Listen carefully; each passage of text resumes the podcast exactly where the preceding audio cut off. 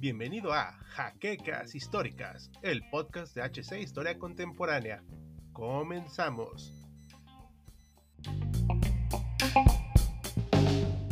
Los Panzers 3 y 4 fueron los tanques medios más usados por Alemania en la Segunda Guerra Mundial, vehículos que probaron tener las capacidades suficientes para mantener el ritmo de la primera mitad de la guerra, destacándose el Panzer 4.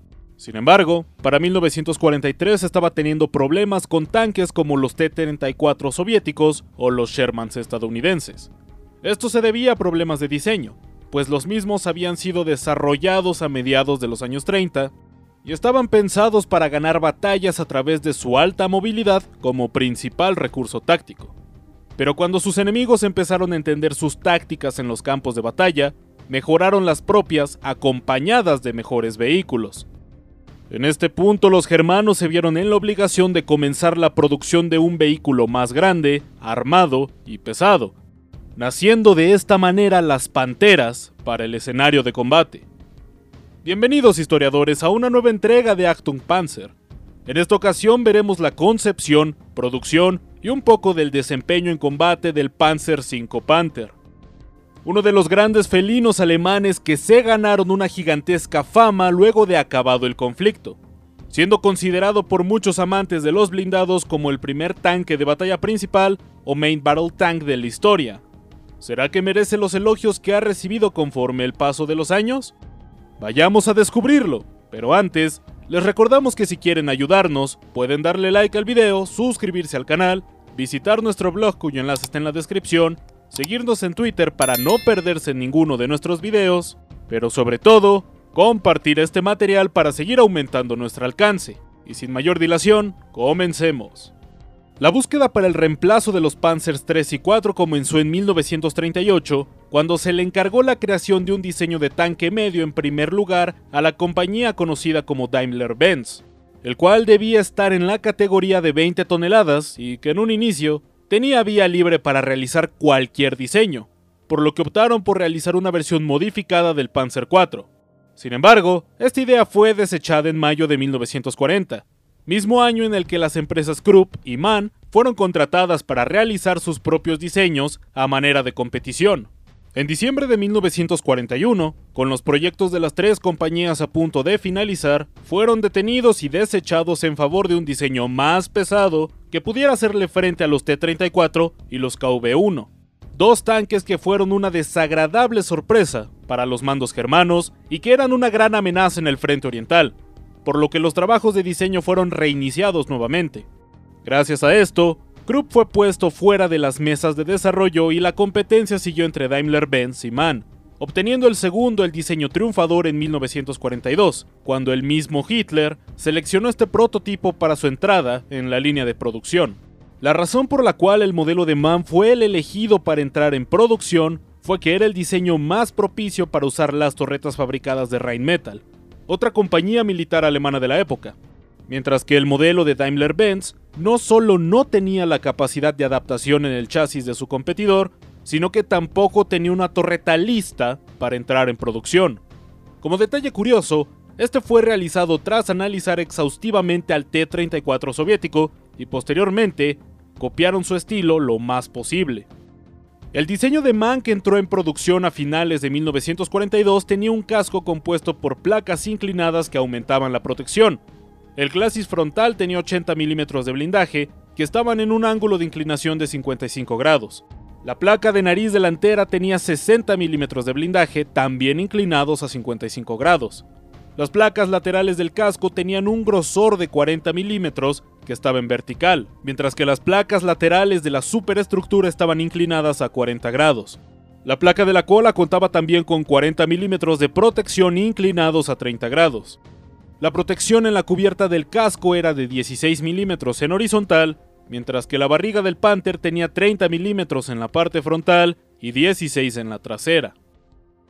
El motor era un Maybach HL 210 P30 de 12 cilindros de 7 velocidades a 3000 revoluciones por minuto que generaban 650 caballos de fuerza.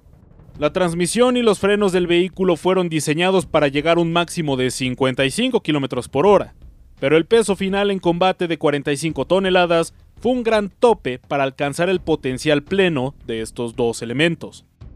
El frontal de la torreta estaba protegido por 100 milímetros de blindaje a 12 grados de inclinación, mientras que los laterales y la parte trasera de la misma estaban protegidas por 45 milímetros de blindaje inclinado a 25 grados.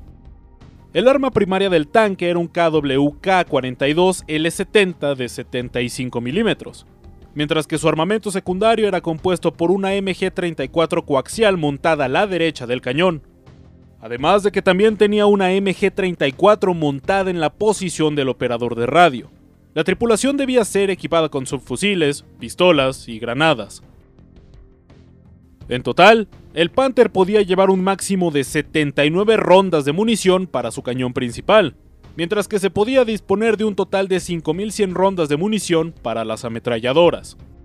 La primera orden de producción fue un total de 850 blindados, de los cuales 12 debían ser sin torreta debido a que serían empleados como vehículos de recuperación, los cuales fueron entregados progresivamente desde enero de 1943 hasta septiembre de ese mismo año. Pese a la entrada de producción de este tanque, existía el temor bien fundamentado de que el Panther no tuviera el blindaje suficiente para hacerle frente a las armas antitanque de las que disponían los soviéticos en 1943, por lo que ya desde este mismo año se comenzó el diseño de un modelo que tuviera 100 milímetros de blindaje frontal y 60 en los laterales, el cual pasó a llamarse Panther II, pero nunca entró en combate. De manera paradójica, las carencias del tanque no fueron a causa de su blindaje, sino de su motor y transmisión. Durante la demostración del 21 de febrero de ese año, que se hizo ante el ministro de Armamento Albert Speer, se usaron los 13 Panthers que ya habían sido finalizados para ese momento, de los cuales 6 se habían descompuesto, teniendo fallos principalmente en la ya mencionada transmisión y el motor. El caso más grave y espectacular sucedió cuando uno de los 13 tanques se incendió. A raíz de esta y otras tantas malas experiencias en la vida temprana del Panther, para abril de ese año había una lista de más de 25 modificaciones que debían de realizarse a estos blindados antes de que llegaran al campo de batalla, entre ellas evitar el sobrecalentamiento del motor y que la transmisión se rompiera fácilmente.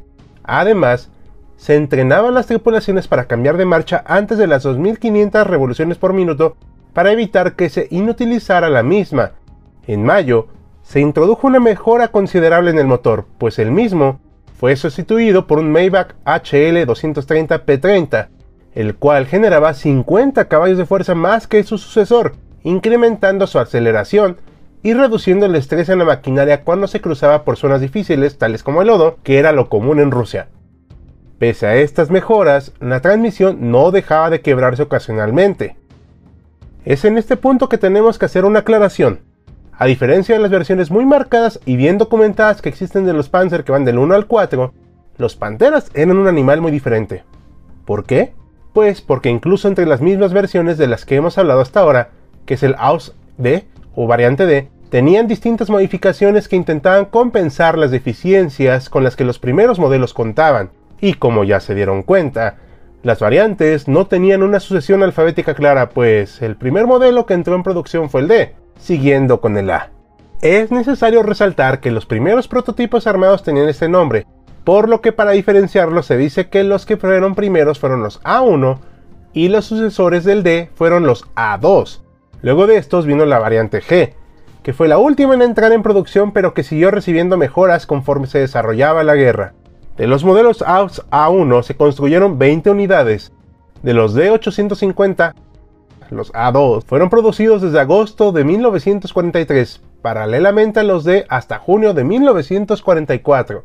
En total, fueron ensamblados 2.192 de esos vehículos y finalmente los Panther AUS G se produjeron hasta abril de 1945 mes en el que colapsó finalmente la industria germana, dejando un total de 2.953 unidades y un total de cerca de 6.000 tanques que en gran medida fueron abandonados o quedaron fuera de combate por sus propias fallas mecánicas. Como muchos blindados, su bautismo de fuego fue en la batalla de Kursk el 5 de julio de 1943. Gracias a la obstinación de Hitler por ver a su nueva bestia blindada en el campo, la batalla se retrasó bastante tiempo. Esto provocó el desaprovechamiento del momentum que el mariscal de campo Erich von Manstein había ganado tras la tercera batalla de Kharkov. Pero, ¿la espera valió la pena? Desde luego que no fue así. El desarrollo inestable e ineficaz del Panther dio como resultado un tanque con muchas deficiencias derivadas de su relación potencia-peso, además de su inestable transmisión y su exagerada complicación mecánica, ya que, a diferencia de los T-34, vehículo que el Panther supuestamente debía superar, los primeros podían ser reparados con casi lo que fuera, mientras que su contraparte teutona solía incendiarse a sí mismo de vez en cuando. Otro punto en el que falló fue en ser el reemplazo del Panzer IV, para 1943 era muy barato de producir en comparación con el Panther, por lo que se produjo de manera paralela al vehículo que inicialmente debía ser relevado.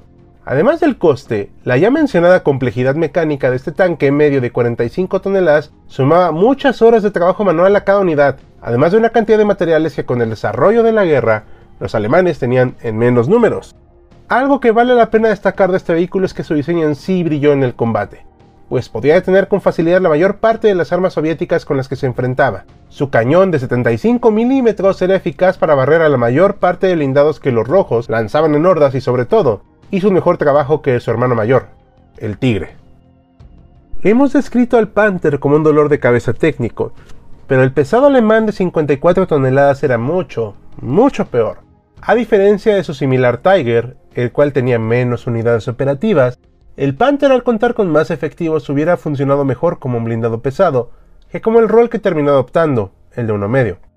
El Panther terminó la guerra con una fama casi a la par de la del Tigre, pero a diferencia de este último, el primero sí tuvo un buen desempeño.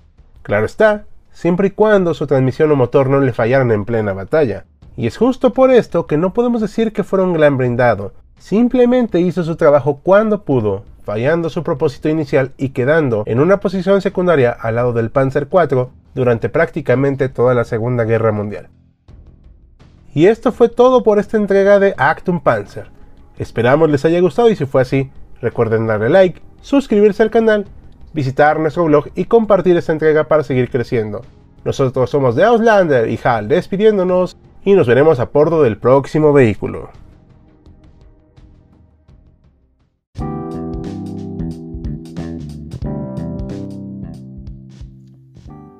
La siguiente semana en un nuevo episodio de Jaquecas Históricas, el podcast oficial de HC Historia Contemporánea.